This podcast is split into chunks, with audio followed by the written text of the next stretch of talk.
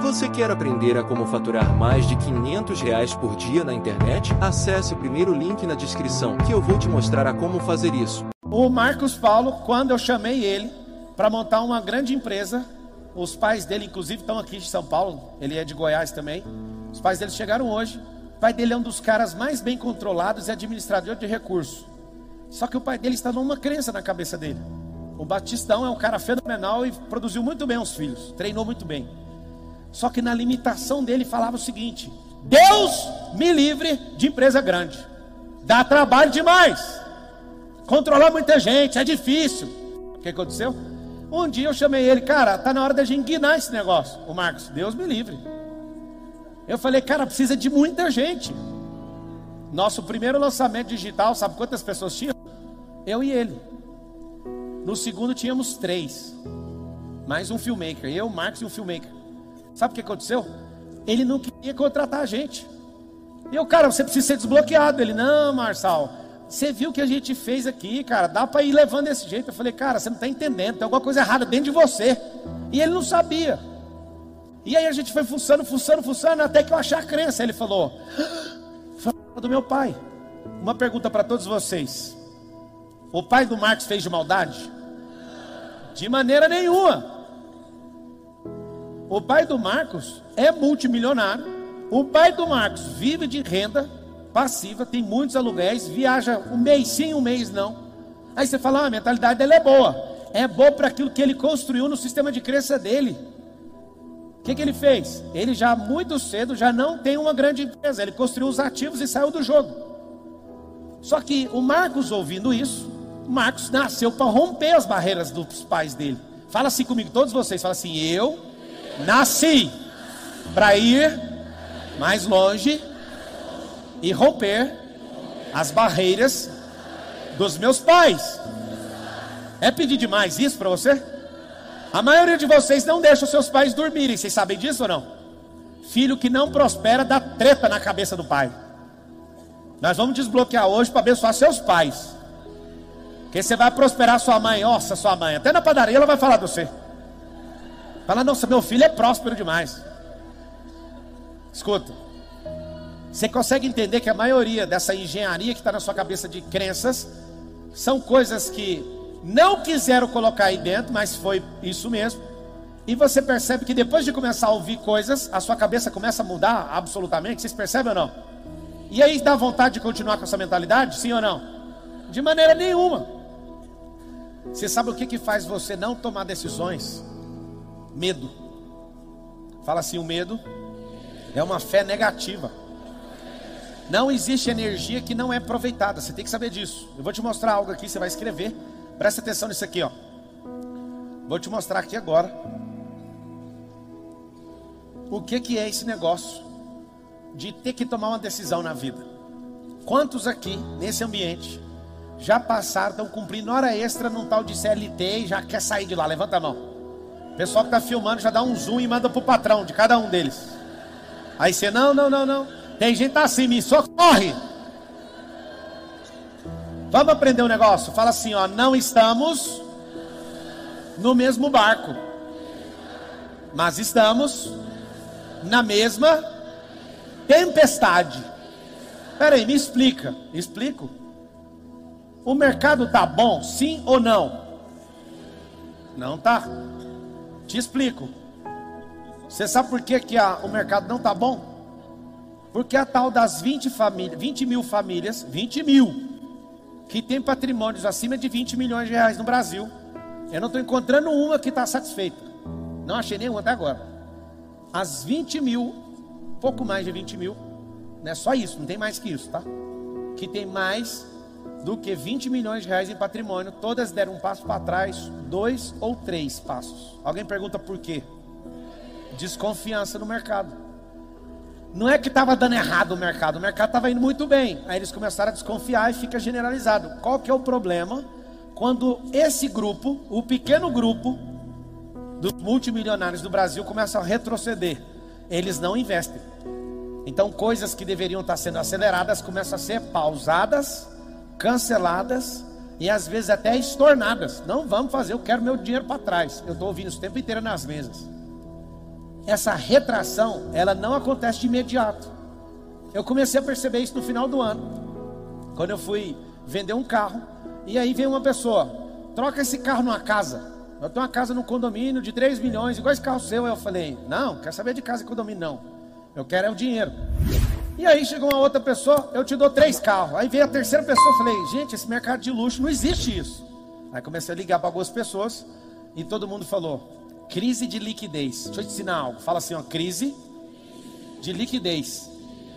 O que, que é uma crise de liquidez? Para você que vai explodir na vida. A crise de liquidez é que ninguém quer colocar o líquido no, no jogo. O líquido é o papel, a pecúnia, o dinheiro, a TED, o PIX. O que, que eles querem fazer? Eu posso até trocar de carro, mas eu vou usar meu carro com mais não sei o que, com mais não sei o que, vou somar não vou envolver o dinheiro. Quando o dinheiro para de circular, aí começa a ter uma retração generalizada. Começou a voltar os juros como era antes, o governo da Dilma.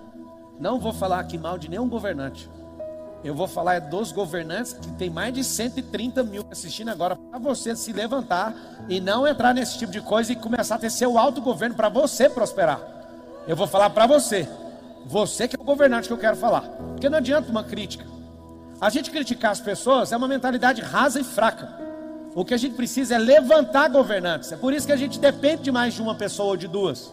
Ou do prefeito, ou do governador, ou do presidente da república. Nós precisamos é dos brasileiros se levantando.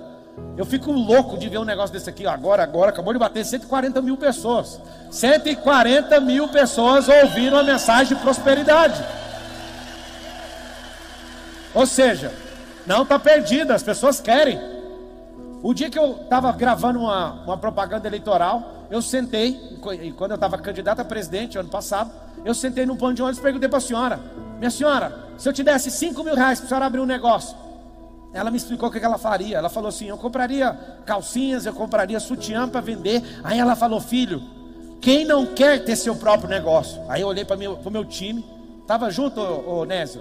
Estava, Thiago? Nessa do ponto de ônibus, você estava comigo? O Nésio estava comigo. E aí eu olhei e falei: olha a frase dessa senhora, mano. A senhora nunca empreendeu? Não. Olha a frase: quem que não quer ter o seu próprio negócio? E no mesmo ponto de ônibus eu Deixei ela entrar e fiquei esperando e gravando com mais gente. E um senhor fala a mesma frase. Ele falou: Quem que não quer ter seu próprio negócio? Eu falei: Será que eles ensaiaram nesse ponto de ônibus falar a mesma frase? No fundo, no fundo, todo mundo quer empreender, mas não dá conta. Vírgula. Eles não sabem que pode fazer. O que eu quero que você entenda é que existem perfis emocionais, esses perfis precisam crescer. E aqui vai uma das coisas mais poderosas que você vai ter que tomar de decisão. Uma das decisões mais importantes que me fez chegar até aqui foi largar a carreira de executivo no grupo Oi Brasil Telecom. Eu queria até chorar. Sabe o que eu larguei? Você vai falar assim, ó. Eu preciso largar o bom. Fala aí, você tem até medo de falar. Olha pra você ver, vocês nem falaram. Escreve todo mundo na internet. Preciso largar o bom. Agora, agora enche o peito, respira. Para viver o extraordinário. Uma salva de palmas, que agora vocês vão ter que fazer isso. Essa é só que vocês falaram. Já está valendo, viu? Tarefa então, lista de coisas boas que não quero largar. Deixa eu te falar, o bom é o ingresso para o extraordinário, vai ter que investir o bom. Ah, mas eu tenho um sonho. Deixa eu contar um sonho para você que eu não realizei. Comprar um ômega da Chevrolet. Que sonho o quê?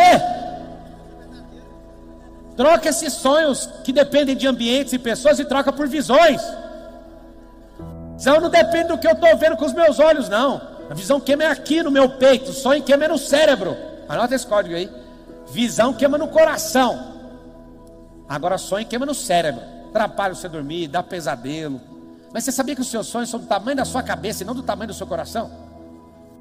O seu coração tem um problema. Não sei se você sabe, tem menos neurônio que no seu cérebro e é mais potente. 15 vezes mais potente o seu coração.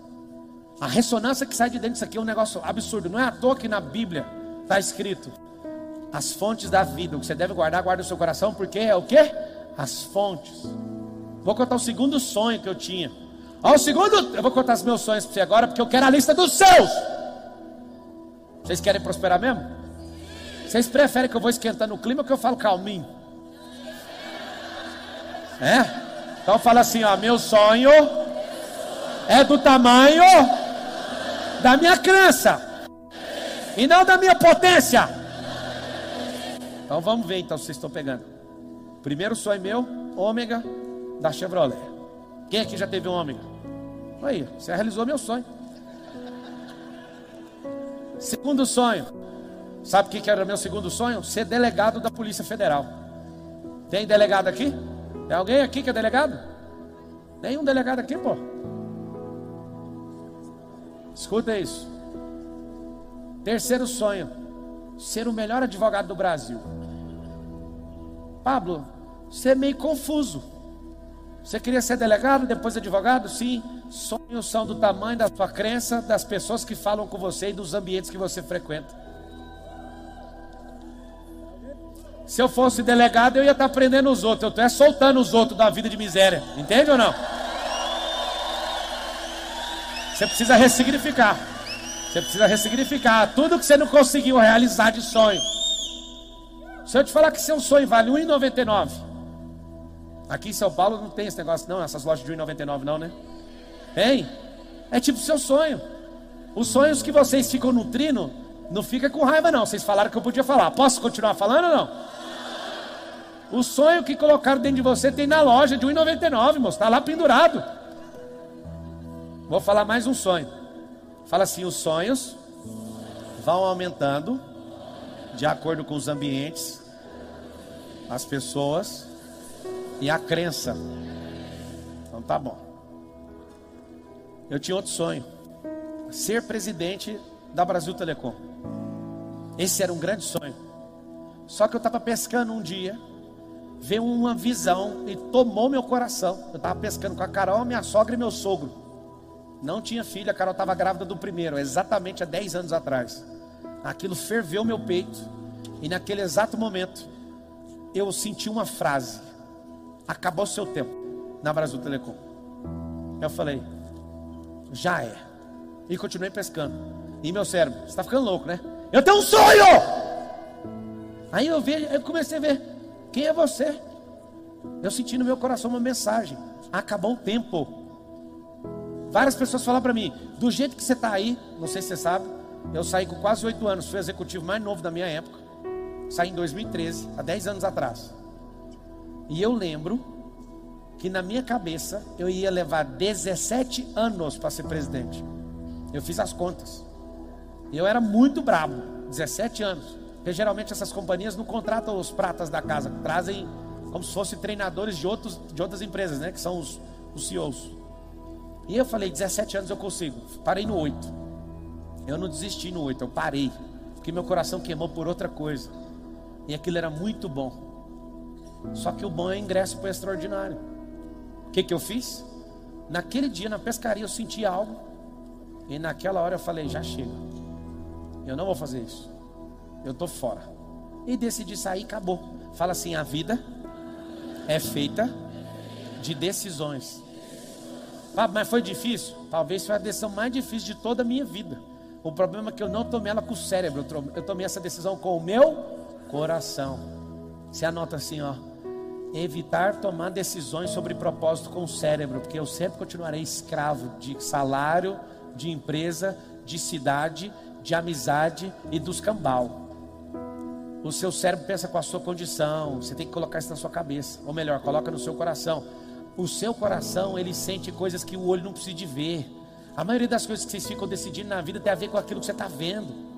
Você, fica, você gosta de lugares por causa do visual. Você não gosta dos lugares porque o seu coração te falou: aqui é o lugar de crescer, isso aqui é uma terra fértil. E às vezes a terra fértil tem a ver com conflito. Só que o seu cérebro fala: eu não gosto de conflito, não mexe comigo. Seu cérebro fala isso. Quer ver um outro sonho? Ser presidente da Brasil Telecom, eu já falei. Nossa, eu tinha um sonho de passar mal. Que era comprar um Camaro da Chevrolet de novo. Alguém duvida que eu posso comprar um, uns dois mil Camaros zero quilômetro? Pode comprar todos. Eu pago dois mil Camaro. E Pablo, por que você não realiza, não realiza seu sonho? Tem como vocês acreditar no que eu estou falando? Por favor, deixa eu olhar para sua cara e pensar assim que tem um mínimo de crença ou de confiança disponível, que se eu não consigo destravar você. Vocês podem acreditar? Eu nunca comprarei um Camaro. Se alguém me der, imediatamente eu vou dar para terceiro na hora, porque eu não quero realizar esse sonho. Isso nunca foi meu sonho. Isso dependia do ambiente, das pessoas e das crenças que eu carregava. Meu CEO, que é o presidente das companhias nossas, que é o Sintra, ele comprou um Camaro lindo. Aí ele falou: aqui, ó, o Camaro mais bonito do Brasil, com a melhor motorização que você já viu na sua vida. Eu faço barato para você. Cara, eu não quero. Ele, não, só para você falar que você realizou o sonho. Não, eu quero é outra coisa. Eu quero falar que eu não fiz, mesmo podendo, porque não faz sentido para mim. Ele ficou indignado. O Camaro, então, é mais um sonho que eu não realizei. Aí alguém fala assim: Eu sei um sonho que você não realizou. Você não virou presidente do Brasil. Eu não tenho sonho de ser presidente do Brasil. Isso é a coisa mais kamikaze e suicida que um ser humano pode fazer. Isso nunca foi meu sonho, isso não é meu sonho. Aí alguém fala, então é o quê? Só pode ser um para ir para o matadouro. Mas é uma visão que veio no meu coração. Eu nem sei como que isso vai acontecer. Eu quero que você escreva assim, ó. Na visão eu não preciso saber como fazer, eu preciso de obedecer. A visão, anota aí um código da visão. Visão é progressiva. Quando a gente levanta voo no helicóptero, e está fechado o céu, eu falo para o piloto: fique em paz. Na visão progressiva nós vamos chegar. O que é visão progressiva? Eu olho daqui lá para fora, não dá para ver. Só que você, você deslocou 50 metros, você consegue ver mais 100. E aí começa aí, né? Você fala, não, eu nem tenho helicóptero, nem estou entendendo. Você anda à noite de carro? A estrada escura? Ah, na estrada escura não dá para andar. Dá sim, você não tem farol? Farol ilumina 200 metros. Faróis, faróis ruins iluminam 100 metros. Você é caoica, que é chevette, 30 metros dá para ver. Sabe o que acontece? Mesmo chevette caoica, aquela lâmpada amarela, dá para ver 30 metros. Vamos, 30 metros. Ah, não, eu não vou não. Fala comigo assim, preciso ajustar a minha visão progressiva. Fala assim, ó. Se eu tenho uma visão, alguém vai me dar a provisão. Não é a visão, não é de alguém? Sim ou não? Então fala agora, vamos ver se destrava. Sonhos são humanos, visões são eternas. Na hora que você entender isso, aí você vai falar: será que eu consigo ficar rico? Não! Você precisa da riqueza para cumprir a visão. E se não tiver algum tipo de riqueza pecuniária, é uma riqueza mental. Eu te pergunto agora: eu ponho um Patek Felipe de um milhão para você escolher. O Patek Felipe, que é esse relógio de um milhão de reais está no meu braço. Um carro de um milhão ou a mentalidade de milhões? O que, que quer? Mentira!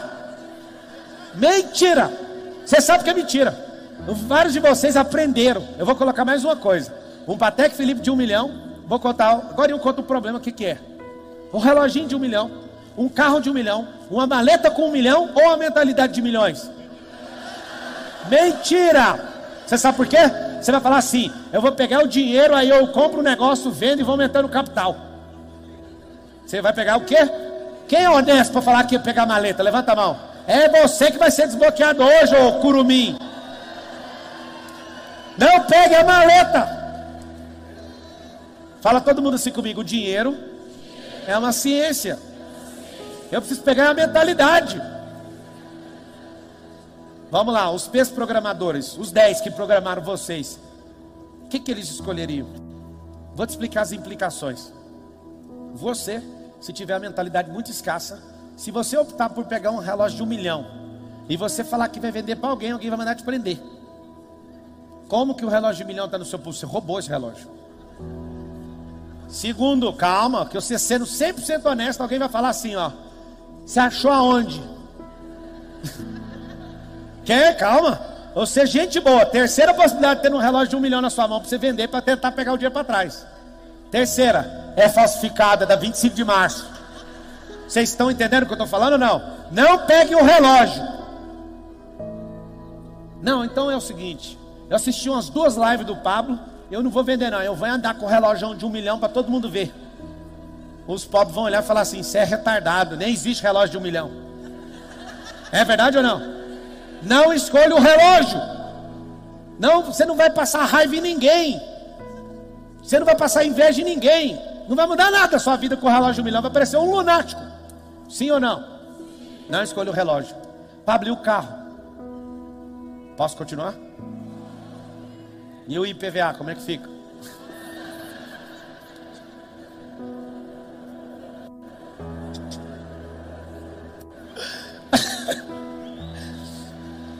Não escolhe o carro. Meu pai, que deve estar assistindo aqui agora, viu comprando um Jetta em 2011. Meu pai olhou para o Jetta e ficou indignado. Meu pai é funcionário público, tem um vencimento lá todo mês, daquele jeito que você imagina. Falou que é público, você já sabe. Ele olhou para o carro e falou assim: Como é que você vai pagar o IPVA desse carro? Você vê o nível de crença que ele tinha comigo. Porque ele falou: Você é um pezinho que eu programei. Como é que paga o IPVA de um Jetta? Aí eu olhei para meu pai: Pai, deixa eu te falar uma coisa. Todo mundo tem dinheiro para comprar um Jetta, tem um dinheiro equivalente para pagar o IPVA do Jetta. Aí ele, então tá. Sabe o que aconteceu um dia? Meu pai estava numa oficina minha. Ele, a esposa dele olhou uma caminhonete de um cliente meu, de um engenheiro de corrida. Estava lá para consertar. A esposa dele falou, e alguém ouviu: Ó oh, Wilson, essa caminhonete é seu sonho. Um Amarok. Aí eu fui chegando perto, me falaram: Ó, oh, é o sonho do seu pai esse carro. Eu falei: Esse carro é dele então. Deixa eu te ensinar uma coisa. Não morra pelos seus sonhos, não. Prospere para você entender, sabe o que? que mais vale você dar o sonho das pessoas que você ama. É muito massa você poder comprar alguma coisa, mas dar para os outros é muito melhor. Aí o cliente, não, mas eu não quero vender o carro. Você não entendeu, esse carro é dele, eu preciso, preciso só de carro. Aí ele falou, mas não está vendo. Eu falei, cara, não vou nem cobrar o conserto. Esse carro é dele.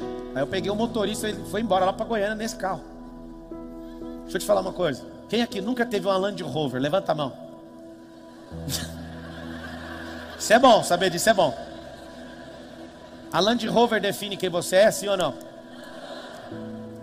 Vários de vocês talvez não vão comprar uma Land Rover. Pergunta para mim por quê? Porque não vai dar tempo. Vocês vão pular esse negócio. Aí você fala, mas não é possível. Você pode perguntar para os meninos ali, ó. O Nés já andou de Land Rover, o Thiago está saindo da Land Rover, eu já tive sete Land Rovers. O Marcos Paulo já teve Land Rover, não tem mais.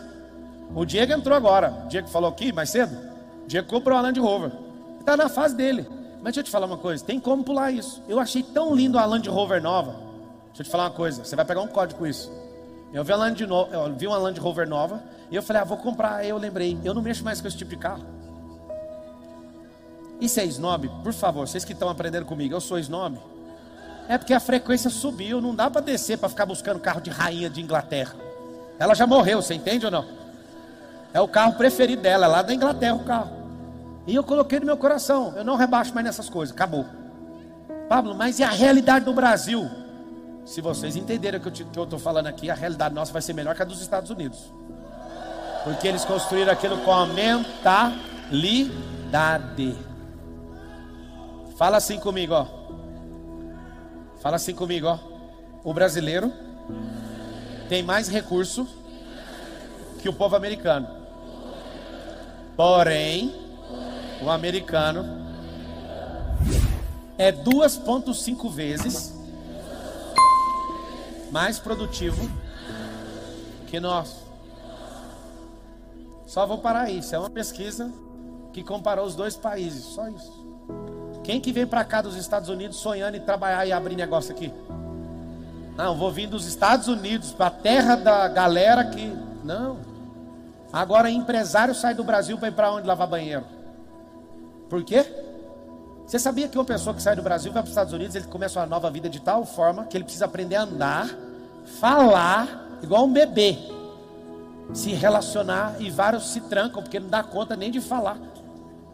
Você tem que aprender a andar, as coisas são diferentes. Enquanto o nosso sinaleiro aqui fica fechado, do lado direito, lá fica aberto, pode chegar e entrar.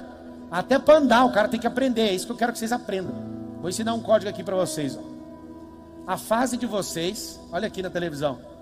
Brasileiro leva uma hora para produzir o que americano faz em 15 minutos.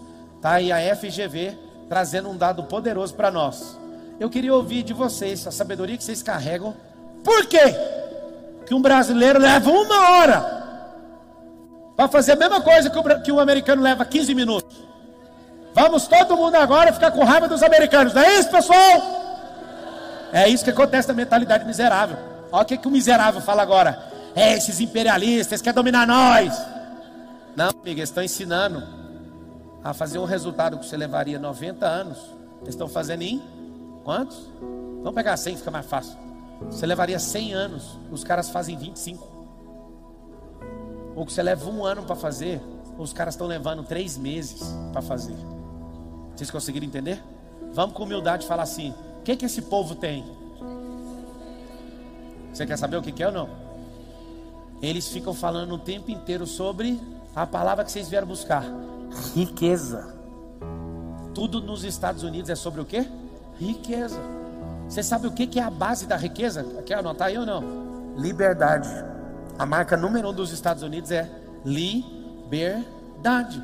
Liberdade geográfica, liberdade de pensar, liberdade de empreender, liberdade. Fala assim comigo, eu preciso ativar a liberdade plena dentro de mim. Vamos lá. Você quer mesmo exercer a liberdade, sim ou não? Cadê as suas escolhas? A maioria das pessoas colocaram o que você vive hoje e você não falou nada, nem, nem, nem entrou no acordo, mas você aceitou. Aceitou ou não aceitou? O que, que nós precisamos fazer? Vou te dar uma aula para você resolver isso aí. Porque se essa aula não conseguir confrontar suas crenças no desbloqueio, e daqui a pouco vai rolar o desbloqueio. Você teve sonhos que não realizou e hoje eles não fazem mais sentido para você porque se tornou pequeno? Sim, cresci demais, cresci mais que os meus sonhos. 67% só no YouTube. Já tem 150 mil pessoas na live? Quantas pessoas tem? Acho que é mais. Só no YouTube tem 130 mil. Quase 70% das pessoas do YouTube falaram a mesma coisa que eu estou falando. Eu engoli meus sonhos com sucrilhos. Eu engoli com pão, com manteiga. Foi embora. Ficou claro? Não preciso ensinar mais alguma coisa sobre sonho? Não, né? Fala mais uma vez assim. Todo mundo escreve aí, em toda plataforma que você estiver assistindo. Fala assim: ó, sonhos são humanos. A visão é eterna. Vamos resolver esse problema de decisão. Tá aqui, ó. Decidir. Tem como pôr no telão aí?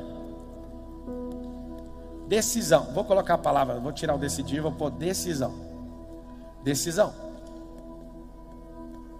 Decisão vem de uma palavra chamada sídio. Fala comigo, sídio. Significa matar.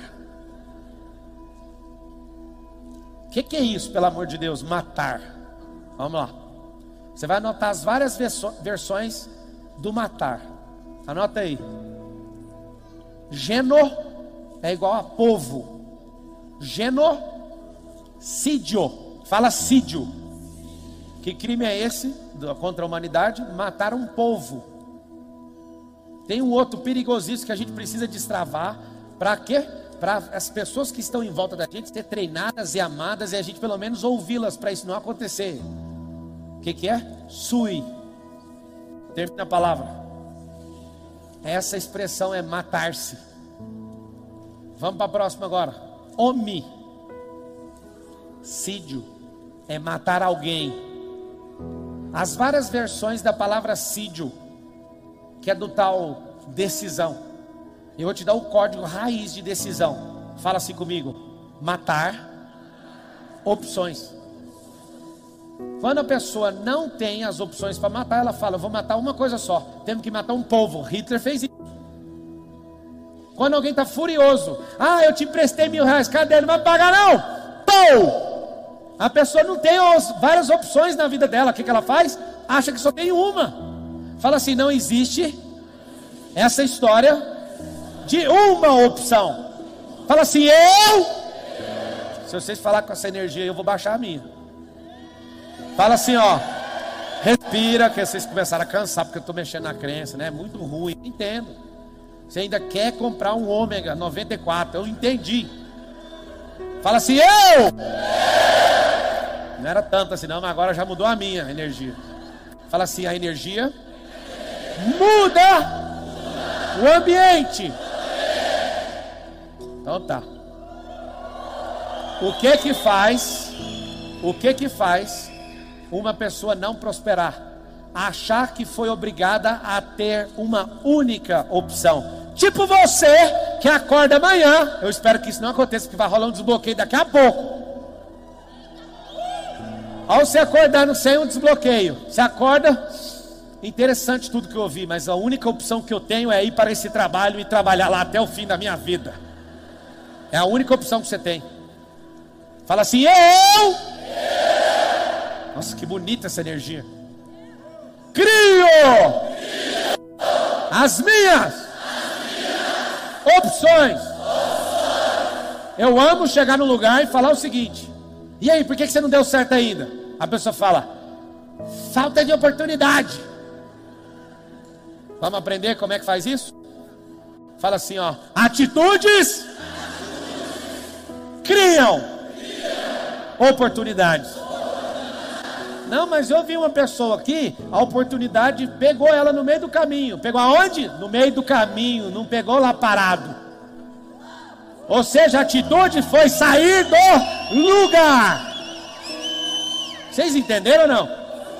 Uma pessoa fica lá a vida inteira, joelha, ela ajoelha e fica orando, Deus, manda um milagre. E Deus fala, anjo, vai lá e fala para ele que ele precisa sair do lugar para não pegar ele no caminho. A pessoa fala assim, ó, eu preciso de um bônus, bônus é no caminho. Quem aqui quer a sorte? Levanta a mão. Pode, pode pedir, não fica com vergonha não. Quer? Quer ou não? É lá no caminho também. Eu descobri nem sorte, nem milagre, nem bônus, nem o favor de Deus dá ré para te buscar. Fala assim, ó, de verdade, respira fundo. Ah, que noite memorável é essa? Fala com pressão assim, ó. Eu crio as minhas oportunidades. Quantos brasileiros que já entraram numa espaçonave? Fala o nome. Quantos? Quantos? Um. E se acredita que mesmo o governo pagando 10 milhões de dólares para o único brasileiro subir numa espaçonave, alguém falou: Você sabe russo? Aí ele falou: Mano, eu estudei no ITA, mas lá não tinha russo, não. É o nosso senador Marcos Pontes. Mano, o cara estudou no ITA, foi no espaço. Ele virou senador, foi porque ele quis ou não? Não foi, amigo. O problema das oportunidades, sabe o que, que é? É que você vai tomando decisões e vai conectando no meio do caminho. As oportunidades, elas foram criadas por você e você nem viu. Você sabe o que, que é oportunidade? Oportunidade é quem entrou em movimento. Quem não entrou não vai pegar. Você sabe o que aconteceu com o Marcos Pontes? Eu já tive pessoalmente com ele algumas vezes. Esse cara aprendeu russo em três meses. Se fosse você, você ia ser o espaçonauta eu sou astronauta. Pergunta para o Pontes: Pontes, você sonhou em ser astronauta? Não. Se eu, eu, eu apostaria 10 milhas de dólar agora, que no Brasil deve ter um milhão de pessoas que gostariam de ser astronautas. Sim ou não? Tem 220, não é possível. Pelo menos um milhão, sim ou não? Eu vi várias pessoas falando que tinha esse sonho. Só um entrou na espaçonave. Ele sonhava com isso? Não. Ele tomou uma decisão. O cara formou no meio dos caras que sonhavam e os caras não foram. Mas tem um problema com você, que é que eu, que eu preciso que você entenda agora. Que aí nós vamos partir para esse desbloqueio. Se você realmente está afim de prosperar, você vai ter que tomar as decisões mais difíceis da sua vida. Deixar seus pseudo sonhos de lado e falar: Eu vou criar as oportunidades. É isso que você tem que fazer. Sabe o que aconteceu? Até hoje só tem um brasileiro que entrou nessa espaçonave. Não é possível que a gente não dá conta de mexer com isso. Se você perguntar para um americano, eu falei que aqui tem um milhão de pessoas querendo ser astronauta. Você sabe o que, que deve ter de pessoas querendo ser astronauta nos Estados Unidos? Uns 30 milhões. Sabe por quê? Porque lá é comum o assunto. Aonde o assunto é comum, o sonho também é comum. Eu fui na periferia aqui de São Paulo e eu falei: Qual o seu sonho? A criança número um falou para mim: Tem gravado. Meu sonho é ser caminhoneiro. Eu perguntei para dois: Jogador de futebol. E eu fui perguntando e perguntando e perguntando: Tem alguma coisa de errado? Não, essas profissões são honradas. Mas o ambiente, nunca você vai achar um menino falando que quer estudar mecatrônica. Você não vai ouvir um menino na periferia falar que quer ser investidor de bolsa. Você dificilmente vai ouvir alguém falando que quer ser um grande empreendedor. Alguém pergunta por quê? Porque seus sonhos dependem das suas crenças. O José do Egito não tinha um sonho de ser governador do Egito, ele tinha uma visão. É isso que eu queria pedir para vocês. Se você tem sonho de bater um milhão, casca de perto de mim. Não é com você que eu quero mandar essa mensagem, não. Eu quero que você entenda que um milhão de reais hoje foi reduzido. Abre aí para mim, Marcos. Coloca lá aquela informação de que a, a, o quanto pesa um milhão de reais. Vocês estão convencidos disso, sim ou não? Então vamos tomar nossas novas decisões. Acabei de te mostrar que a decisão que você tem que tomar para você não matar um povo. Escuta esse aqui que é muito forte, ó. Geno. Vou escrever aqui, ó. Sídio. Tá aqui, ó. Genocídio. Alguém lembra aí? A matar o quê? Matar o quê? Os seus da sua casa é seu povo. E você não tomar as decisões que você precisa de tomar, você vai matar os da sua casa. Entendeu ou não? Homem. Sídio. O que, que é? Você vai matar seu cônjuge. Você vai matar seu sócio. Você vai matar o que aquela pessoa deveria cumprir de propósito. Isso é matar. Estou falando de, de desligar o cérebro. Estou falando de fazer aquela alma não cumprir aquilo que ela foi chamada. Vai ouvindo. Tem esse aqui que é o pior, ó. Sui. Vai colocar aqui, ó. Intervalo comercial agora para mostrar que de acordo com a Casa da Moeda do Brasil, cada nota de real, né, de 100 reais, pesa 0,25 gramas. Dá para voltar aí? Vamos voltar aí. Significa o quê? Que um milhão de reais pesa dois quilos e meio. Um milhão de reais é um negócio tão difícil assim de conquistar? Tem gente que fala, é dois quilos e meio, então vou juntar de moeda. Estou falando que é na referência de papel, filho. Você tem a mentalidade de tão de trambique. Acha aí quantas toneladas para pegar de moeda para bater um, um milhão de reais. É o trambiqueiro. Olha só. Não, depois pesquisa, abre aqui o que eu estou mexendo. Vamos terminar aqui, ó. Fala assim comigo, eu preciso tomar decisões difíceis. Ei, olha aqui, vocês estão bem aqui, olha aqui para mim, aqui, ó, aqui, ó. Tudo bem? Fala assim, ó. Só vocês aí, o, ginásio inteiro vai fazer a gentileza de não repetir. Ei, fala só vocês aí. Fala assim, preciso tomar decisões difíceis. É difícil tomar essas decisões? Sim, ela chama difícil. Quais são as decisões difíceis? Anota aí. Aquelas que eu não entendo. Porque se eu entender e tiver clareza, ela não é difícil mais. Sim ou não? Então, as decisões difíceis é, são aquelas que eu não consigo ver depois da curva. Então você mata um povo que está dentro de casa praticando genocídio. Homicídio, está matando a sua esposa, está matando seu marido com essa frequência sua, está matando seu sócio, você tinha que abençoar seus amigos. Se você não quer prosperar, pelo menos deixe eles prosperar, sai de perto deles. Consegue entender ou não? Pablo, mas eu quero prosperar, eles não. Tchau. Tchau. Quem é que é empresário? Levanta a mão. Uau. Uau. Escuta só. Quem aqui, eu queria que não saísse isso na transmissão para não ter treta com eles. Vira só para mim aqui a câmera. Isso, vem cá. Quem aqui hoje está, não vai mostrar nenhum de vocês.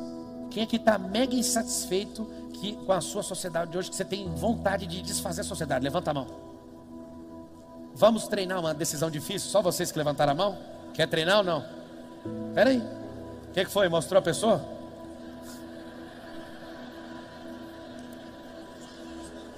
Fala assim comigo, ó.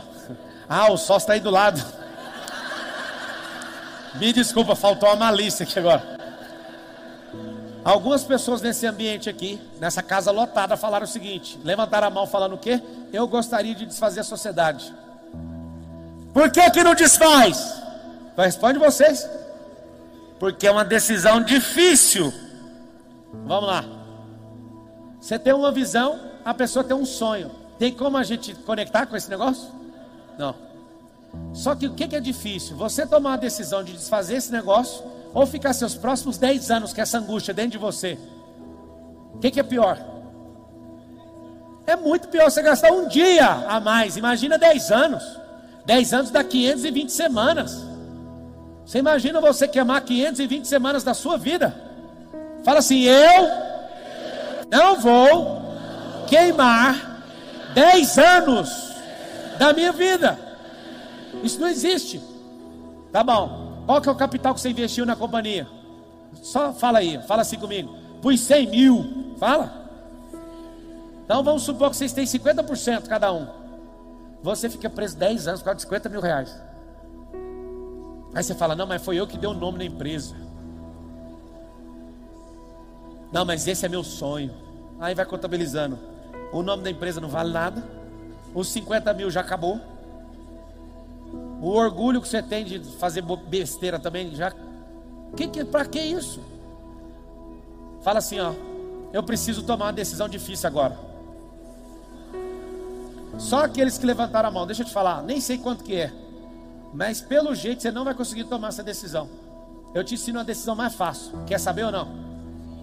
Eu vou contar um. Eu fiz uma sociedade com um parente. Quem fez o método de P sabe que é um parente. Lá nas câmeras, lá não tem câmera me filmando, não mostro lugar nenhum. Aqui está aberto, tem mais de 170 mil pessoas assistindo. E essa pessoa está assistindo, inclusive. E ela não vai ser desbloqueada nessa noite. Ela vai ter um reforço de bloqueio. Mas o bloqueio que vai reforçar nela vai salvar sua vida. Tá bom? Então, no, pelo menos uma pessoa bloqueada para te ajudar, depois não resolve o problema dela. Eu fiz uma sociedade com a pessoa. Eu pus o capital. Essa pessoa virou. E não quis me dar 50%, eu que pus o capital.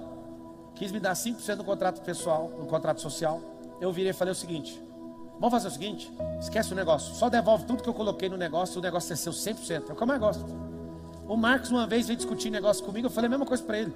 Vamos fazer um combinado? Tá muito o percentual que você tem? Você acha que é muito o que eu tenho? Ele falou, acho. Vamos fazer o seguinte, cada um fica com 100%. Aí ele, não entendi o que você falou. Foi matemática é o seguinte, 100 para um lado, 100 para o outro, é 100 você na minha vida e 100 eu na sua.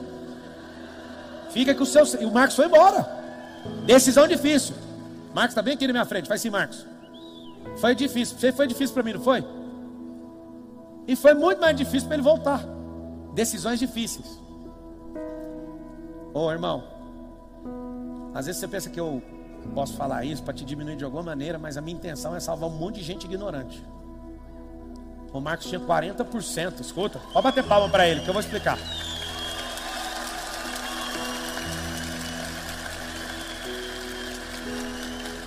O Marcos tinha 40% de um negócio multimilionário e estava reclamando que eu tinha 60%. Vocês ouviram a diferença ou não? 60 para mim e 40 para ele. O dia que ele falou que aquilo não era justo, o que eu estou te ensinando, eu sei fazer. E fiz. Eu falei assim para Marcos: Marcos, se não é justo o que está aqui, vamos fazer um combinado? Fica com 100%. Pode carregar tudo. E eu fico com 100% do que eu sou e vamos embora. Sabe o que aconteceu? 30 dias, para mim, nunca na minha vida eu ia ver o Marcos de novo. Nós saímos brigados, não. Ele ia tocar a vida dele, eu toco a minha. 30 dias depois a gente se encontra e decidimos voltar. A minha decisão difícil foi pegar um gênio, ele é um gênio. E falar, pode ir embora. As pessoas que andavam comigo falaram assim: Você tem noção do que você acabou de fazer? Eu falei, tem. Você desconectou do Marcos? Sim. Aí alguém falou, você é louco? Sou. Não foi o Marcos. Eu queria que vocês aprendessem isso, tá? Porque se vocês falam que são cristãos, vocês vão usar essa frase, esse drive. Não foi o Marcos que me trouxe até aqui, foi o Senhor que me trouxe até aqui. E acabou. E aquela decisão foi tomada e acabou. Aí o Marcos volta e fala: Marçal, é o seguinte, eu estava errado. Eu olhei para ele, e o que você quer dizer com isso? Vamos voltar. Aí ele falou: Ele falou, vamos voltar. Eu falei, vamos. Para mim tá tudo bem ficar 60 para você e 40 para mim. E eu falei, para mim não. A partir de agora vocês têm 20. Vocês nem sabem se bate palma, se fica do lado dele ou se fica do meu. Fala a verdade. Você está pensando, eu sou o Pablo na vida. Não, eu acho que eu sou o Marcos na vida. Você sabe o que aconteceu? Os 40% que ele tinha, rendeu X para ele. Os 20%, depois que eu provei o coração dele, nós alavancamos tantas vezes, os 2.300% de crescimento. Os 20% engoliu não sei quantas dezenas de vezes os 40% que ele tinha. E eu provei o coração dele. Esse cara aqui, por causa da decisão difícil minha, dele, de voltar e aceitar isso, Marcos está na minha mão esquerda como as cinco pessoas que eu tenho coragem de colocar a mão no fogo, sem medo de errar. Pablo, maldito homem que confia no outro. Esse aqui eu ponho a mão, cinco pessoas. Sabe por quê? Mesmo ele errando, eu ponho a mão do mesmo jeito e pago para ver a minha mão queimar. Porque eu provei o coração dele. Decisões difíceis vão fazer você se conhecer e conhecer as pessoas. E você vai viver fingindo. Você vai viver preocupado com os 50 mil que você pôs, com os 100 mil não sei de onde. Isso não vai mudar nada. Fala assim: dinheiro não muda nada. Fala minha mentalidade muda tudo. Depois que eu tomei essa decisão, eu não tenho um pingo de vergonha de falar para qualquer um. Um dia eu estava com um negócio multimilionário na minha mesa, sentado nele, Thiago Rocha, o Marcos Paulo. Aí o cara pôs o pé na cadeira, um sócio que estava entrando. Ele pôs o pé na minha cadeira, na minha mesa de reunião. Eu olhei para ele e falei: Esse cara não respeita nem a cadeira, eu não quero fazer negócio com você mais. Aí o outro, mano, mas é tantos milhões. Esse cara não tem um pingo de respeito, eu não quero esse cara perto de mim. Aí você fala, mano, você é muito doido, decisão difícil. Um dia eu falei pro Marcos, Marcos, não lança esse cara. Aí o Marcos falou, você já reparou que a gente vai fazer uns 5 milhões com ele, né? Aí eu falei, lança não. Aí ele falou, ó, quero que você tenha certeza. Aí eu falei, quer saber, Marcos? Vamos lançar. Né? 5 milhões, fica 2 milhões e meio pro cara, 2 milhões e meio para nós. Aí Marcos ligou, você tem certeza, né, Pablo? Eu falei, tem. Aí eu pego um livro de um filósofo goiano, chamado Pablo Marçal. E abro o livro e no livro estava escrito assim, ó, não tome de... na hora quando desliguei o telefone. Lembra, Marcos? Eu li no livro. Não tome decisões embasadas no dinheiro. Eu fechei o livro e liguei para o Marcos. Marcos, me perdoa, não lança. Por quê? Por causa de princípio. Só que eu precisei de ler um cara, um filósofo. E aí, por coincidência, estava meu nome lá no livro. Quantas vezes a gente não pode ter essa coincidência com a gente? A gente vai lá e faz as maiores besteiras da nossa vida. Fala assim, ó, fecha os olhos. Fala assim: nos desbloqueios de hoje, eu vou tomar as decisões mais difíceis da minha vida. Então, abra os olhos agora. Alguns de vocês, para prosperar, vai ter que se mover geograficamente. Porque no lugar que você está, você não vai romper. Não é eu. Ei, alguém falou lá do alto. Lesh lehá. Para quem não sabe o que, que é, Deus falando com Abraão. Saia da sua terra e da sua parentela para uma terra que eu te mostrarei. Ele não falou, sai daí e vai para Alphaville. Ele não falou isso. E o Abraão falou: Na hora que o senhor mandar o lugar de ir, eu vou. Aí Deus nunca mais falou com ele. Vamos ver se aprende. Fala assim: Deus só conta o segundo passo da visão quando eu concluo o primeiro passo. Dá para entender ou não? Então vamos lá. Outros terão que tomar uma brilhante decisão que vai matar emocionalmente seus ancestrais. Sabe o que, que é? Pegar o diploma. Eu não sei, eu não estou falando para você fazer nada disso, eu estou te dando as opções. Pablo, eu criei as minhas. Cria o que você quiser, saia do lugar que você está, que você vai avançar. Mas alguns de vocês precisam pegar o diploma, sabe por quê? Estou falando diploma. Porque o diploma te prendeu numa célula.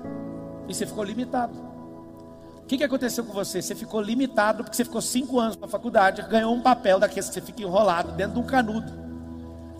E os mais bonitos aqui colocaram num quadro, para ficar aquela tentação, todo dia você fica olhando para aquilo. Eu não sei, mas talvez alguns de vocês vão ter que deixar isso aí para trás. Pablo, o que mais que eu tenho que largar? Eu te falo. Dói bem no meio do peito. Alguns de vocês vão ter que largar algumas companhias. Minha esposa está ali, oi Carol. Uma salva de palmas para essa mulher maravilhosa.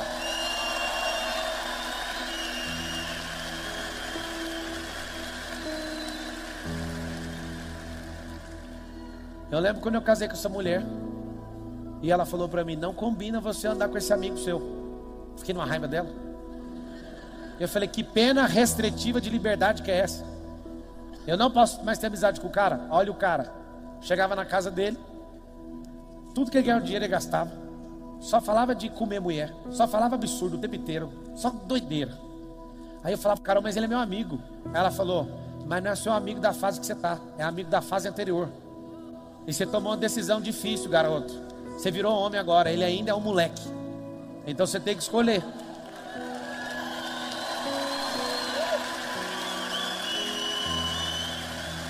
Na moral.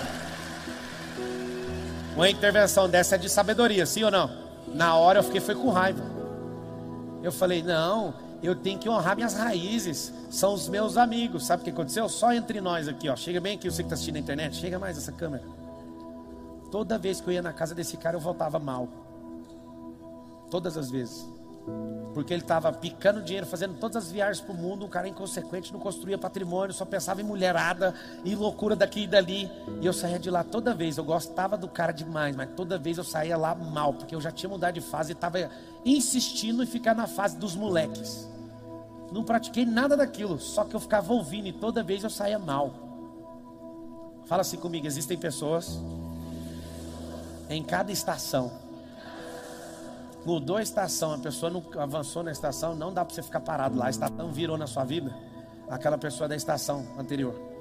Se você está notando, você vai notar assim: existem pessoas de uma estação, existem pessoas de duas estações, tem pessoas de três, tem pessoas de quatro estações. Não insiste em ficar nas quatro estações com pessoas que são só de uma estação. Realmente a vida é feita de decisões e de fases. E se você não souber que você tem que largar certas pessoas, não vai prosperar. Vocês estão compreendendo o que eu estou falando? Fala assim, ó, respira fundo. Fala assim, eu preciso tomar decisões difíceis. Alguns de vocês vão ter que trocar o ambiente. Alguns de vocês vão ter que deixar o trabalho. Para ninguém me perseguir, eu vou falar para vocês: alguém vai ter que largar algum tipo de crença. Talvez vocês pegaram o código. Eu não sei, eu não estou querendo te falar o que você precisa fazer, porque você é grandinho demais para tomar suas decisões. Não tenha pessoas que ficam manipulando as suas decisões. Não fique com medo absolutamente de quebrar a cara. Sabe por quê? Porque você vai quebrar. Um dia um cara veio me cobrar. Na verdade, não. Uma menina me processou assistindo uma live. Ela largou o serviço, foi abrir uma empresa deu errado. Aí chegou o processo lá para mim, eu falei, mas não entendi, o que, que eu tenho a ver com isso? Ela alegou lá que acreditou que tudo ia dar certo. Eu nunca falei isso. Pelo contrário, já estou aqui, ainda mais depois do processo. Vai dar errado. Fala assim, então eu não quero. Você vai dar errado, eu não quero. Você vai casar, deu tudo certo, entendeu? Você conhece o casamento que deu 100% certo, tudo que você queria, deu certinho do jeito que você queria? Amigo, para prosperar vai dar errado, mas você vai continuar prosperando. A pessoa me processou porque ela largou a CLT e o negócio dela deu errado. O juiz faltou rir na decisão. Ele falou: se você for guiado achando que tudo vai dar certo, ele deu um coach para ela. A gente riu demais com a decisão. Deixa eu te falar. Se você falar que vai empreender, você tem que já sair armado, que vai dar errado, vai acabar o dinheiro. Só que o que você tem que fazer? A solução quando acabar o dinheiro é conectar com quem tem dinheiro. Tem um monte de gente que tem dinheiro para investir no negócio. Não achou gente? Tem que ir no banco. Pablo, mas se eu colocar dinheiro o negócio continuar ruim, não é dinheiro o problema, é a sua cabeça. E aí está o grande lance. Eu vou te falar agora uma lista de coisas. Anota aí. Pega uma página novinha e escreve assim, ó. Higienização mental, que não vão partir para o desbloqueio. Higienização mental. Mesmo dando errado.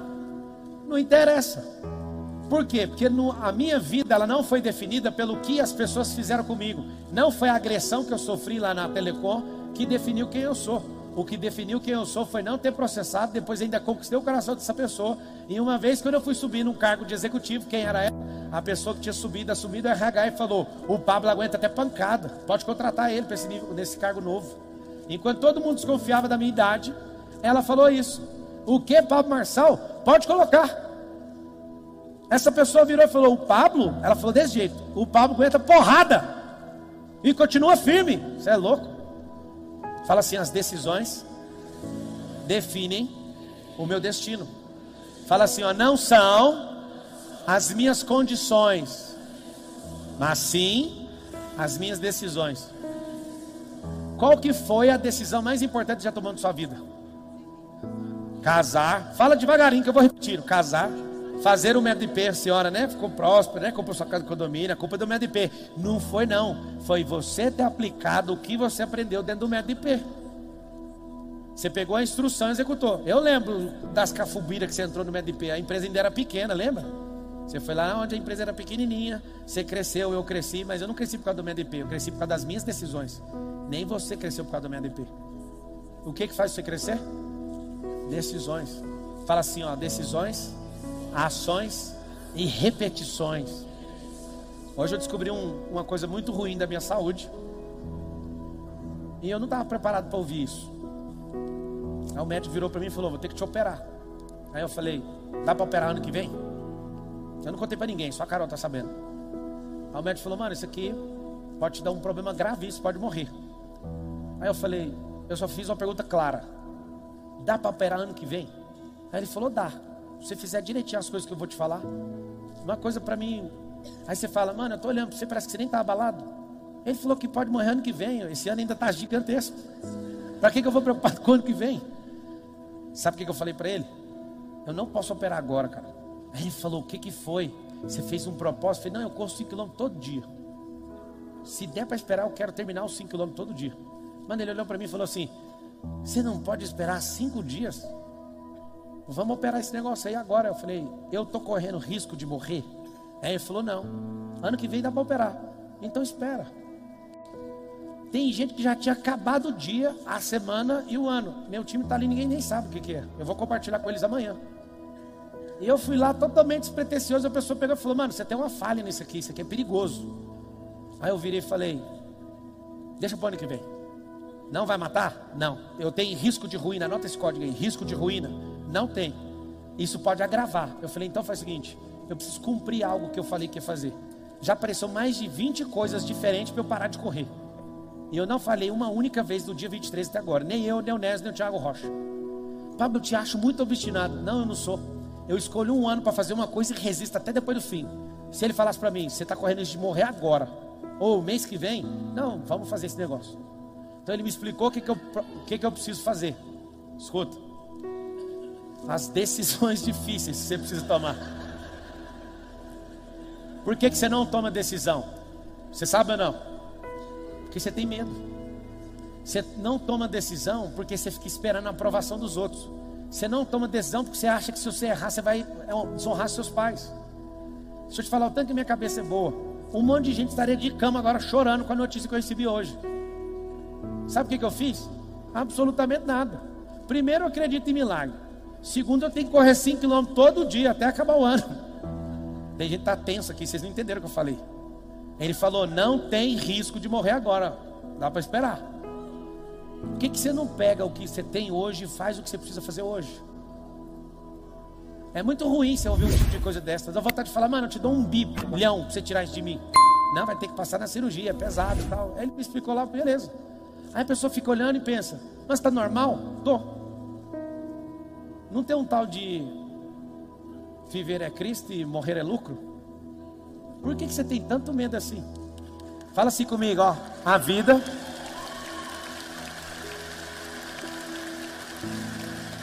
Fala assim comigo, ó. A vida. Fala com força. A vida é uma aventura. Da qual ninguém vai sair vivo.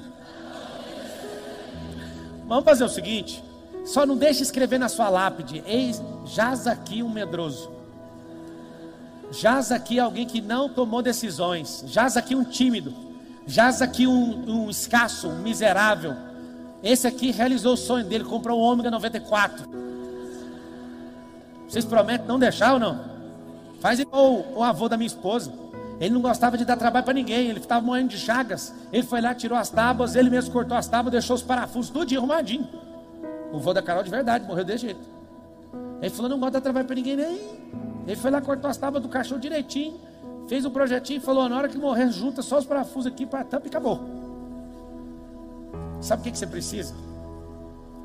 Você precisa mudar um negócio que parece mágica ou milagre, mudar a sua realidade. Como é que muda a realidade? Deixando as coisas que para trás ficam. Eu sei que vocês não acreditam em quase tudo que eu estou falando, porque seu cérebro não deixa. Você quer uma boa, um bom conselho, sim ou não? Por favor, tome as 10 decisões importantes que você tem que tomar na sua vida o mais rápido que você puder. Pablo, como assim? Uma, eu vou falar as 10, vocês querem anotar ou não? as 10 decisões mais importantes da sua vida. Fala assim comigo. O fim é melhor que o começo. Nós vamos usar um negócio aqui, fazer um boot. E nós vamos caçar uns negócios na sua cabeça e você vai achar, nós vamos meter um fogo nele. Tá bom? Espera aí que você vai ver. As 10 decisões mais importantes da sua vida. Eu vou começar com as mais fáceis. Pode ser ou você quer as mais, mais difíceis?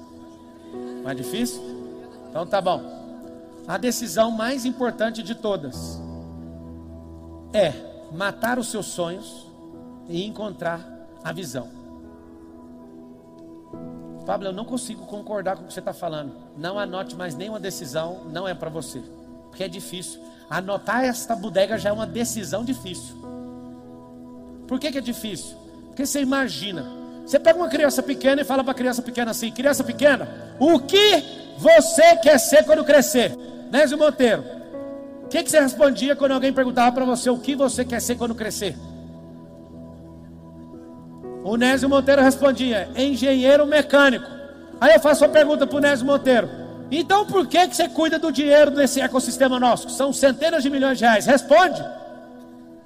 Como que o engenheiro mecânico, que é o que ele sonhava desde pequeno, ser engenheiro, como que o engenheiro é o cara responsável por toda a riqueza do ecossistema? Ele que investe meu dinheiro, do Marcos Paulo, de todo mundo. Porque o engenheiro, você estudou engenharia, não estudou? Não chegou a ser engenheiro, mas estudou automação industrial, pegou um caminho parecido com isso, teve empresa de ar-condicionado. Só que aí você fala: o que, que esse cara fez? Foi tomando decisões. Um dia o Nésio me chega e fala assim: eu senti no meu coração de dar minha empresa para o meu funcionário, uma empresa dando renda. Aí ele perguntou para mim: o que, que você acha? Eu falei: nada. Essa não é uma decisão minha, não tem que achar nada em relação a isso. Isso é uma coisa sua. Sabe o que ele fez? Pegou a empresa e deu para o cara. E o mais massa de tudo é que no dia seguinte não tinha nem um real de renda. Alguém pira no que acontece com a pessoa que toma uma decisão difícil. O que que é? O Nésio, eu vi a cara dele acordando no outro dia pensando, fiz merda. Um dia o Nésio resolveu morar numa casa de condomínio fechado, que era a casa que eu morava. Eu, o Nésio, várias vezes eu estou correndo, eu fico rindo da fala da Jéssica. Na hora que eles deitaram na cama, o Nésio chegou a comprar as mobílias nossas que a gente colocou na casa. E ele falou: Agora eu vou viver como rei, eu não aguento mais escassez. A Jéssica, na hora dele pegar no sono na casa do rei, uma casona, o Nésio respira e ouve essa frase da Jéssica: Amor, a gente não fez besteira, não. Naquele dia você dormiu, Nésio? Ele falou que dormiu com essa palavra da Jéssica. Ou seja, virou um pesadelo de vida. Qual que é o problema? Você parece que não sabe que tem como se lascar. Parece que você não sabe que tem como ficar sem o seu tudo. Que quando você toma uma decisão e joga seu tudo no chão, na verdade não aconteceu nada. Lá nos Estados Unidos da América, uma pessoa numa palestra me pergunta: O que, que você faria tendo uma bala de prata, que é o único dinheiro que eu tenho? Aí ele ficou falando isso lá nos Estados Unidos. Eu falei: É o único dinheiro que você tem? É. Compra uma coisa bem cara e esquece dinheiro, começa do zero. Ou joga esse dinheiro fora. Ou vai lá no hotel mais caro que você tem vontade de ficar e vai lá. Aí ele olhou e falou: Não estou entendendo o que você está falando. Eu perguntei: Você falou que esse dinheiro é a única coisa que você tem? Ele falou: Falei. E é a única coisa que eu tenho. Vira para a pessoa do lado aí e vê gente que não tem dinheiro. Ela não tem o dinheiro, é a única coisa que ela tem. Toma vergonha na sua cara, rapaz. Você está vivo. Você está nos Estados Unidos da América, rapaz. Vai vender pizza.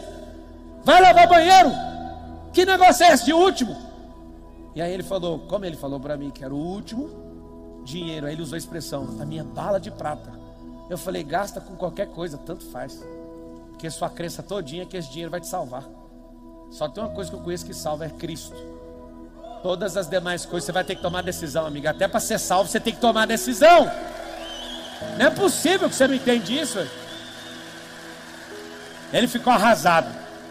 Sabe por quê? Porque essa mentalidade nossa cultural que a gente carrega, infelizmente, é de escravo. Nós temos medo da liberdade.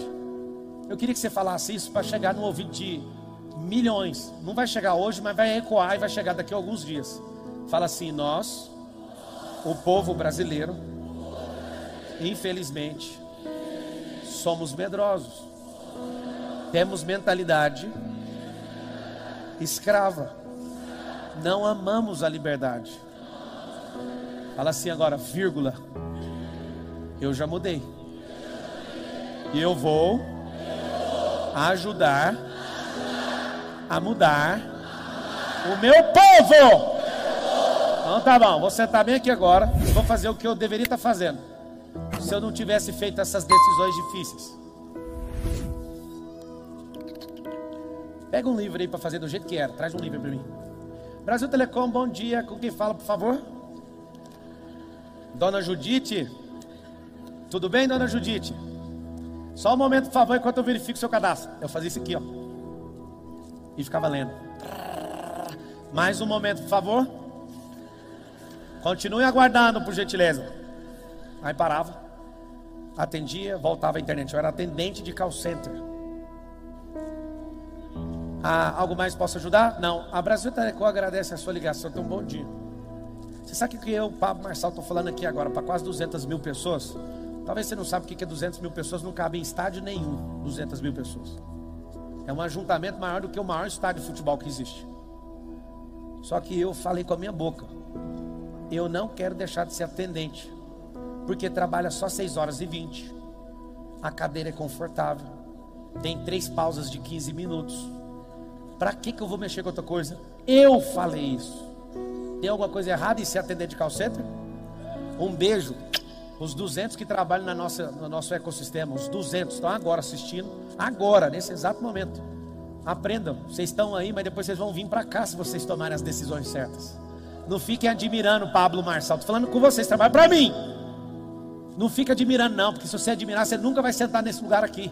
É a pergunta que você que trabalha para mim aí agora que você tem que fazer é: o que, que esse ex-atendente calcete tem que fazer?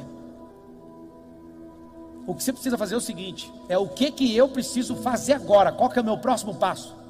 O que que esse comedor de piqui lá de Goiás fica chamando esse tanto de gente, esse tanto de gente que eu vi ele em qualquer lugar da terra, tem alguém que fala: "Você transformou a minha vida". Primeira coisa que você tem que entender, isso eu aprendi no call center. É muito bom ajudar os outros. É muito bom ajudar os outros. Mas você quer saber uma segunda coisa? Enquanto você está ajudando os outros, lembra de se ajudar. Eu atendi 13.334 ligações. Depois eu não atendi mais. Mas aconteceu algo. Nesse período inteiro eu li 86 livros. Sempre ajudando, tinha meu tempo médio operacional dentro da meta que a empresa pedia. Nunca fiz um trezinho de errado na companhia. Fui crescendo, prosperando sem parar, mas chegou um dia que eu falei: não tem como essa pessoa caber aqui dentro mais. Um dia aquela pessoa que me agrediu falou na frente de todo mundo. Sabe o que, ela falou? Você precisa de ouvir isso da cabeça de alguém. As chaves que vocês ainda não conseguiram da prisão tá na boca de alguma pessoa e talvez ela vai te agredir com a chave. A chave vai sair de dentro da boca dela. A pessoa que me agrediu um dia numa reunião para me humilhar falou assim: O Pablo se acha maior que essa companhia. E ela falou isso na frente de todo mundo e todo mundo baixando a cabeça. Ó oh, ser supremo, oi, misturado com o Brasil Telecom, nós curvamos a nossa cabeça para você. Vou dar um recado para o mercado.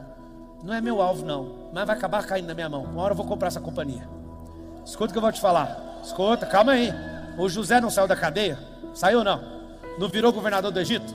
O Lula não estava preso esses dias, não virou presidente do Brasil? Por que, que você não vai prosperar? Você entende o que eu estou falando ou não? Está doido? Vamos lá. Tem gente em casa assistindo, eles estão batendo palma pro Lula, o que que é? Ninguém sabe por que, que bateu palma, sabe o seguinte: se a pessoa for boa ou for ruim, ela falar que vai prosperar, ela vai prosperar.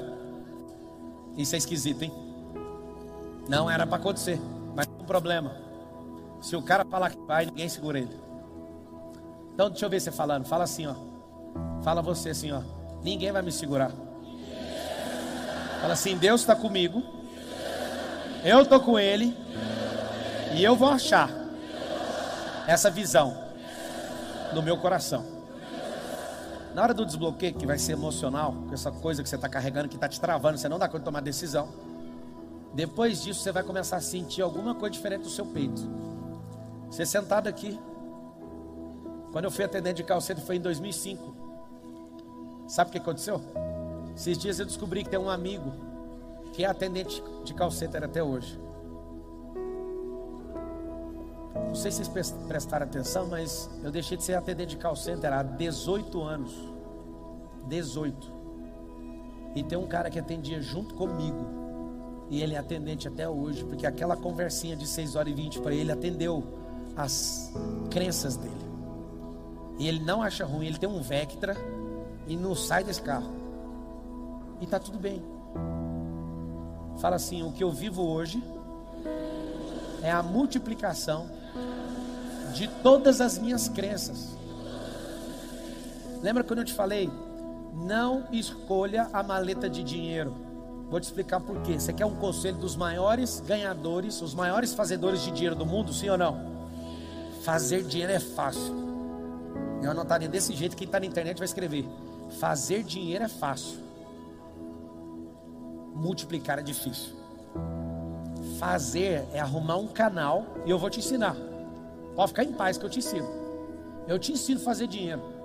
Mas só se você tiver uma experiência de caminho, porque eu sento com o Nésio, mano, eu preciso de multiplicar esse recurso aqui, ó. Eu preciso de que esse negócio alavanque sem minha mão. Cadê? Eu preciso disso. Eu lembro da crise da Magazine Luiza, todo dia despencando o Nésio. Não, doutor, eu já mudei seu dinheiro de lugar, faz, fica calmo. Porque o multiplicar é o mais difícil de todos. Só que você nem sabe disso. Você acha ainda que é impossível fazer o tal do dinheiro dos dois quilos e meio de papel. Escreve aí, escreve. Um milhão é igual a dois quilos e meio de papel. Só 1% das famílias do Brasil fazem 28 mil reais acima. 28. Você acha que é difícil fazer 28 mil reais por mês? Sim ou não? Alguns nem mexem a cabeça porque acham. E fazer isso por semana? E se fazer isso por semana? E fazer isso por dia? E fazer isso por, por hora? Aí você fala, Pablo, onde você vai? Deixa eu te falar. Quando você começar a andar com gente que faz um milhão de reais por dia, você vai falar, o que, que esses caras fazem? Quando eu comecei a sentar na mesa dos caras que faziam um milhão por mês, eu comecei a fazer um milhão por mês. Quando eu comecei a sentar na mesa dos caras de equity, eu comecei a fazer um milhão por dia com o meu conglomerado. Um milhão é relógio, um milhão é carro, um milhão é qualquer coisa. Quem está falando com vocês? Alguém lá do passado que acabou de vir aqui, ó. Pablo Marçal, atendente de call center. Vocês não estão entendendo o que eu estou falando. O futuro de vocês é brilhante, mas vocês querem morar nas trevas. Eu vou mostrar aqui para vocês o que eu estou fazendo aqui agora é o mesmo papel que eu fazia como atendente de call center. Eu estou te dando um suporte técnico para você prosperar. Você consegue entender ou não? Sua conexão caiu, vou fazer ela voltar. Então vem cá. Eu vou fazer sua conexão voltar agora. Todo mundo vai fazer esses pontos aqui igual a mim. Só para fechar essa tela aqui, ó. Fala assim, ó. A partir de hoje, eu vou tomar as decisões. E não quero saber. Eu vou continuar firme. Eu já passei um, eu vou passar nesses próximos minutos as 10 decisões difíceis. Mas você vai anotar esse aqui primeiro. Olha aqui. Fica tranquilo que eu vou te passar. Aqui, ó. Você vai pegar um ponto do passado. Pega um ponto do passado. Você vai fazer um pontinho no passado. Pega uma folha inteira. Não faz anotação escassa, não. Tem gente escassa demais. Pega uma, um ponto no presente. E faz um ponto no futuro. Vocês estão olhando para isso aqui? O que, que tem escrito nessa televisão e nesse painel de LED? O que está escrito? Fala assim comigo, três pontos. Fala assim: o passado, o presente e o futuro. Você mora onde? No passado. Negativo. Não vou aceitar ninguém falar presente aqui não. Onde você mora? Você mora no passado. Seu resultado mostra que você mora no passado. Se você morasse no presente, você estava em algum palco agora, destravando alguém. Você estava inventando um trem assustador agora. Você ainda está no passado. Fala assim: ainda estou, mas vou sair agora. Só que você precisa aceitar alguns pontos que estão ali, que são invisíveis, nós vamos descobrir agora. Eu preciso que você acompanhe desenhando. Você pode fazer isso? Então vamos lá. Nós vamos desenhar os pontos, e aí você vai entender que parece que você. Sabe o que eu ouvi do meu pai? Meu pai falava assim: Meu filho, você não para com nada. Meu velho está me assistindo agora, vamos dar um recado para ele. Isso aqui chama vingança. Sabe o que é vingança? Vingança é quando uma árvore vinga na hora que ela dá fruto. Papai, eu sei da sua intenção sempre foi boa de falar que eu não parava com nada. Eu tô com a única namorada que eu tive na minha vida. Sou casado com essa mulher, conheço ela há 20 anos. E eu paro sim com aquilo faz sentido e tem a ver com o meu propósito. Com as coisas acessórias eu larguei todas, porque tudo que para de fazer sentido ficou pelo caminho. O que eu quero que o senhor entenda é que eu também descobri minha identidade no percurso e eu não parei com isso. O que eu quero que o senhor também entenda é que tudo aquilo que foi potencializando o que o senhor me chamou, eu nunca parei com isso. Agora, todas as coisas, Brasil Telecom, Direito, Unip, viver de alguns tipos de rendas, eu falei, isso aqui já não faz mais sentido. Essas, todas essas coisas eu parei. E eu vou te ensinar agora. Eu quero que você entenda isso agora. Algumas coisas, você que está assistindo aí no YouTube, no Instagram, não sei na onde está assistindo. Algumas coisas que você ainda não sabe o porquê você fez, que tem a ver com o que você tinha que estar tá fazendo agora. Eu não tinha um pingo de paciência com ninguém. Onde que eu ganhei isso? No call center. Não estava nem aí para ninguém. Eu queria estudar e mostrar que eu sabia de alguma coisa. Só que lá eu tive a paciência de pegar um monte de gente com problema emocional. Você não está entendendo? O call center é hospício. Você que não sabe, quando precisa de ligar no call center, não sei se vocês sabem. Deve ter 10 anos que eu não ligo no call center. Eu prosperei, eu paguei alguém para falar nesse, nesse negócio para mim. Eu não consigo nem ligar lá. Papo, você é bloqueado? Não, eu saí de lá, não quero nem ouvir como é que funciona lá.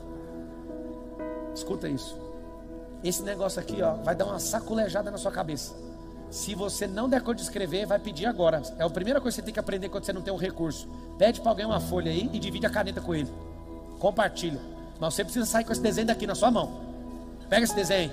Vocês de... Aí tem gente, eu não preciso de ninguém, é por isso que não vai prosperar. Você sempre precisa de alguém. Na hora de nascer, você, precisa... você nasceu sozinho ou? Nasceu sozinho? Na hora de morrer, Morre sozinho lá, vai debaixo da terra sozinho, igual minhoca. Vamos lá, respira fundo. Olha lá a galera lá, ó. Veio despreparada para a vida e agora está arrancando a folha dos outros. Você que está em casa, você que está em casa, pega uma folha que eu vou fazer esse desenho junto com você. Olha aqui para mim, todo mundo. Fala assim: Eu vou prosperar e te pago depois. o mercado funciona assim. Primeiro pega, depois paga. Olha aqui. Só uma pessoa. O que que você sentiu? Pessoal, o que que você sentiu tendo que pedir a folha para essa pessoa agora? Só um sentimento. Qual? O que que você sentiu? Me fala. Quem precisou de pegar uma folha? Vergonha. Por que vergonha? Se a pessoa sente vergonha em pedir, sabe que, pessoal, silêncio agora. Não comprometa o ambiente. Já foi, você já pegou o que precisava pegar. Qual o sentimento? Vergonha? Sentimento. Não merecimento. Necessidade de aprovação. Hã? Conexão. Incapacidade. Olha para você ver. A mesma, presta atenção. A mesma atividade fez o quê? Fez com que cada um tivesse um sentimento. Sim ou não? Esses sentimentos aí são transformados em emoções e as emoções suas não estão te dando resultado. Não tem problema você não ter vindo com o caderno, mas não precisava de ninguém ter pedido para você pegar a folha, era para você já ter feito isso antes de alguém pedir. Ah, mas eu vou incomodar a pessoa. Esse é o problema de andar de dois em dois. Esse é o problema de gostar de andar com gente. Por favor, descubra isso aqui. Ninguém nasceu sozinho. A Carol pariu nosso terceiro filho, ela mesma pegou o neném, ela pariu, ela que fez o parto. Eu estava dirigindo, ele nasceu dentro do carro. Eu olhei para ela, ela tá tudo bem, só dirige. E ela lá, o menino saindo, e eu falei: "Você vai ficar doido, não? Tá tudo bem". Pegou o menino, pôs ele no colo, Miguelzinho. Mas teve alguém que fez o parto, foi a própria mãe. Engraçado é que o médico faz seu parto, se você é normal, né? O médico vai fazer seu parto. Uma pessoa te ajuda para chegar, depois duas no mínimo vão te instruir. Depois tem mais gente no seu caminho na escola. Quando você vai morrer, tem quatro segurando o caixão. Vocês já viram o caixão com duas pessoas segurando? É no mínimo quatro. Fala assim, ó, eu sempre estarei rodeado de pessoas. E eu preciso entender como elas funcionam. Você quer uma dica rápida e poderosa, sim ou não? Entenda quem você é, vai saber como é que os outros funcionam. Você sempre está rodeado de gente. Na hora de nascer não escapa, na hora de morrer tem quatro. E se for gente boa, tem oito segurando o caixão. Pegando até no lugar que não tem alça. Não, isso aqui era bonito demais. Uma cena que veio na minha cabeça é o Alan Prost segurando o caixão do Senna. Alguém lembra dessa cena? Você gostaria de viver de YouTube, fazer seu próprio horário, trabalhar de onde você quiser e principalmente gerar muita receita? Finalmente a gente lançou o Viver de YouTube, que é o único treinamento no mercado que vai te acompanhar do absoluto zero até a criação do seu canal de sucesso.